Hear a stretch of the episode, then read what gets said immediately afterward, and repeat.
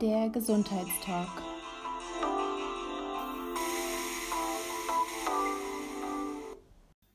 Hallo und herzlich willkommen zu einer neuen Folge Gesundheitstalk. Ich bin Juliane Hoffmann und Referentin im Gesundheitsministerium.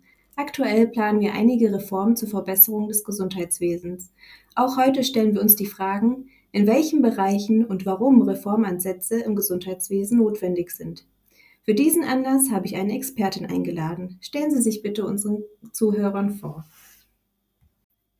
Hallo, ich bin Helga Schulz. Ich bin Gesundheitswissenschaftlerin und arbeite ebenfalls im Gesundheitsministerium.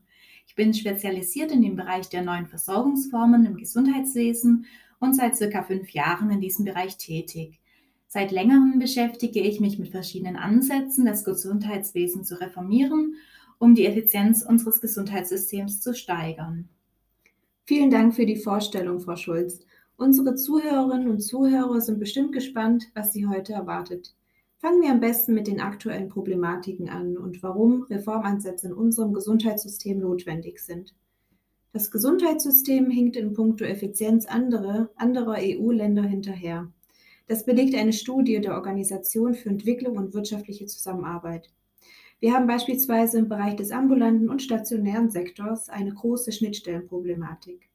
Dadurch entstehen Ineffizienzen, Informationsverluste oder Verschiebungen zwischen den Sektoren.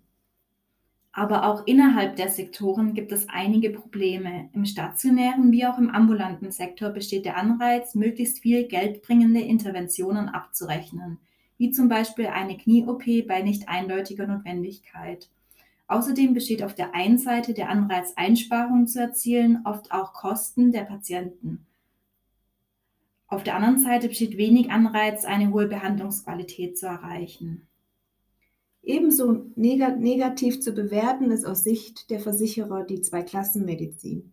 Die PKV sucht sich gesunde Patienten aus und nimmt nicht am Risikostrukturausgleich teil, und die Leistungserbringer bevorzugen PKV-Patienten und das führt zu einer ungerechten Verteilung oder auch Behandlung. Liebe Zuhörer und Zuhörerinnen, wie Sie schon merken, gibt es einige Problematiken in unserem Gesundheitssystem. Die genannten Probleme sind längst nicht alle. Aus diesem Grund sind Reformansätze wichtig, um die Wirksamkeit des Gesundheitssystems zu steigern. Frau Schulz, welche Reformansätze gibt es bereits?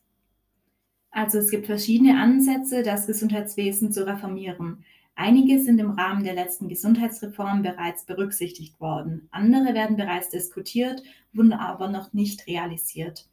Einige neue Versorgungsformen, die die Effizienz eines Gesundheitssystems steigern können, gibt, es bereits in Deutschland, aber sollten noch weiter ausgebaut werden. Hierzu zählen medizinische Versorgungszentren, ambulante Versorgungen im Krankenhaus, die integrierte Versorgung, Disease-Management-Programme und die hausarztzentrierte Versorgung. Das sind ja schon mal viele gute Reformansätze. Heute beschränken wir uns jedoch auf drei der wichtigsten Ansätze. Die medizinischen Versorgungszentren, die hausarztzentrierte und integrierte Versorgung und die medizinische Versorgungszentren oder kurz MVZ sind innovative und fachübergreifende Einrichtungen der ambulanten vertragsärztlichen Versorgung. Genau. Und ähm, das ist eine weitere Säule der medizinischen Versorgung, die von Ärzten, Kliniken, Reha-Einrichtungen oder Apotheken gegründet werden kann. Das Ziel solcher MVZs ist die strukturierte Zusammenarbeit und patientenorientierte Versorgung aus einer Hand eben. Genau. Und hierdurch steigt die Effizienz und Qualität, Sektorenübergänge werden verbessert und die ambulante Versorgung kann gestärkt werden. Ein großer Vorteil ist die fachübergreifende Behandlung, also kurze Informationswege, Kostenersparnisse und vieles mehr. Das klingt super. Aber Nachteile wären beispielsweise, dass die vertrauensvolle Beziehung zum Arzt eher verloren geht, aufgrund der größeren Fluktuation. Aber auch die gemeinsame Abrechnung kann ein Nachteil sein, da die Gewinnbeteiligung zwischen den Ärzten klar geregelt sein muss. Dann haben wir noch die hausarztzentrierte Versorgung. In dieser Versorgungsform spielt der Hausarzt eine große Rolle, denn dieser ist die erste Anlaufstelle für die Patienten. Der Hausarzt fungiert als Lotse und koordiniert die Versorgung des Patienten. Ja, das ist wirklich eine großartige Versorgungsform, denn durch die hausarztzentrierte Versorgung wird, die, wird insbesondere die Schnittstellenproblematik beseitigt. Das Ziel dieser Versorgungsform ist also eine Verbesserung der Versorgung, Vermeidung von Doppeluntersuchungen und eine höhere Effizienz durch die Vermeidung von äh, Informationsverlusten. Und die Vorteile dieser Versorgungsform sind, dass die Beziehung mit dem Patienten gestärkt wird. Der Hausarzt behält den Überblick über andere Diagnosen und Therapien. Es gibt zusätzliche Vorsorgeleistungen für die Patienten und vieles mehr. Und die Nachteile sind allerdings, dass die Arztzahl für die Patienten eingeschränkt ist. Das heißt auch, dass das Einholen von Alternativmeinungen schwieriger ist. Auch werden Notdienste äh, beispielsweise schwieriger zu organisieren. Gerne würde ich hierbei noch einen weiteren Reformansatz ansprechen, der sektorübergreifend einen wesentlichen Beitrag zur Verbesserung des Gesundheitswesens beiträgt, nämlich die integrierte Versorgung.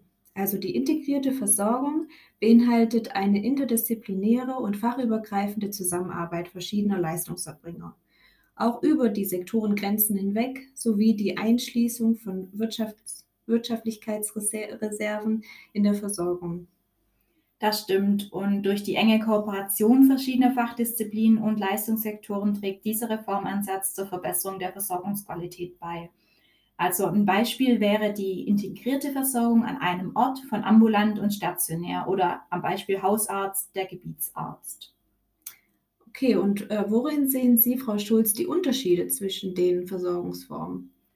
Also die integrierte Versorgung unterscheidet sich insofern von den bisherigen Versorgungsangeboten, dass es primär um die evidenzbasierte medizinische Gestaltung der Versorgungsprozesse Prozesse geht, also durch die integrierte Anbieterstruktur von ambulanten und stationären Versorgungseinrichtungen.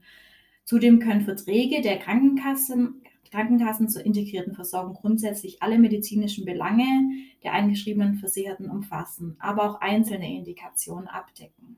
Mhm. Und die Teilnahme von Versicherten an der integrierten Versorgung ist freiwillig.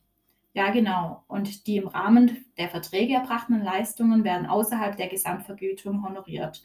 Und die Verträge werden zwischen Krankenkassen und einzelnen bzw. gruppierten Leistungserbringern, Versorgungszentren oder sektorenübergreifenden Anbietern, also zum Beispiel Managementgesellschaften, abgeschlossen. Ich denke auch ganz besonders für komplexe Behandlungsprozesse ist diese Art der Versorgung geeignet. Ja, da haben Sie recht. Um nur ein Beispiel aus der Praxis zu nennen, also der Verband der Ersatzkassen e.V. hat zum Beispiel Versorgungsverträge zur telemedizinischen Behandlung von Patienten mit Morbus Parkinson abgeschlossen.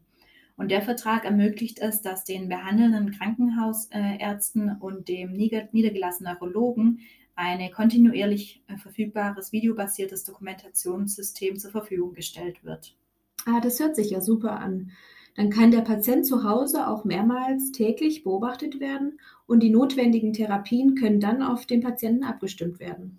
Ja, genau, das stimmt. Sehen Sie noch weitere Vorteile in diesem Reformansatz, insbesondere wenn wir uns den Aspekt der Kosten im Gesundheitswesen anschauen? Also hier ist vor allem zu betonen, dass bei der integrierten Versorgung teure Doppel- und Mehrfachuntersuchungen sowie unnötige Belastungen für die Patienten vermieden werden. Auch die Liegezeiten in den Krankenhäusern werden verkürzt. Auch können durch die standardisierten Nachuntersuchungen nach abgeschlossener stationärer und auch rehabilitativer Behandlung Folgeerkrankungen vermieden oder sogar eingeschränkt werden. Das sind ja sehr viele positive Aspekte, die Sie genannt haben.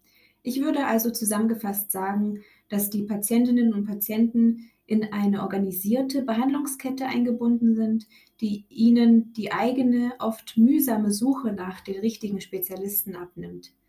Die Übergänge von ambulanter, stationärer und rehabilitativer Versorgung können viel besser koordiniert werden und das häufig thematisierte Problem der langen Wartezeiten würde entfallen.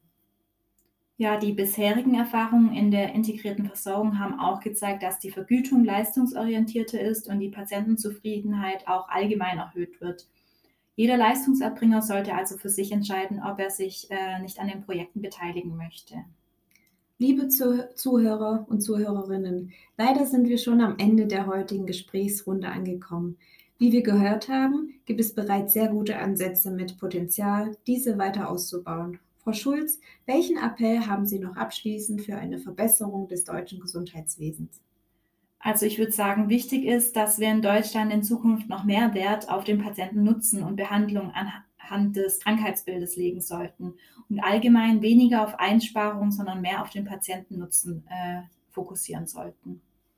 Frau Schulz, ich bedanke mich recht herzlich für Ihre Zeit und die sehr informative Gesprächsrunde mit Ihnen.